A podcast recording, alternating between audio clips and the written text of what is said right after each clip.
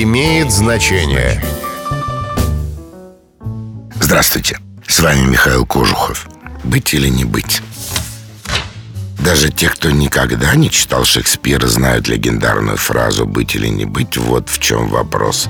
Пожалуй, это одно из самых знаменитых крылатых выражений в мировой литературе. В нем речь идет о жизни и смерти. Монолог Гамлета был написан 400 лет назад, но цитата из него живет и поныне. Цитируя шекспировского героя, сейчас никто не ставит себя перед его высоким выбором – жить или умереть. Чаще всего фраза используется в шутливой форме.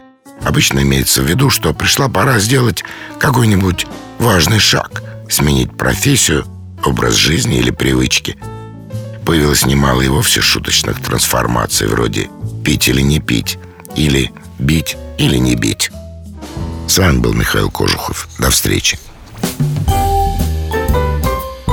Имеет значение.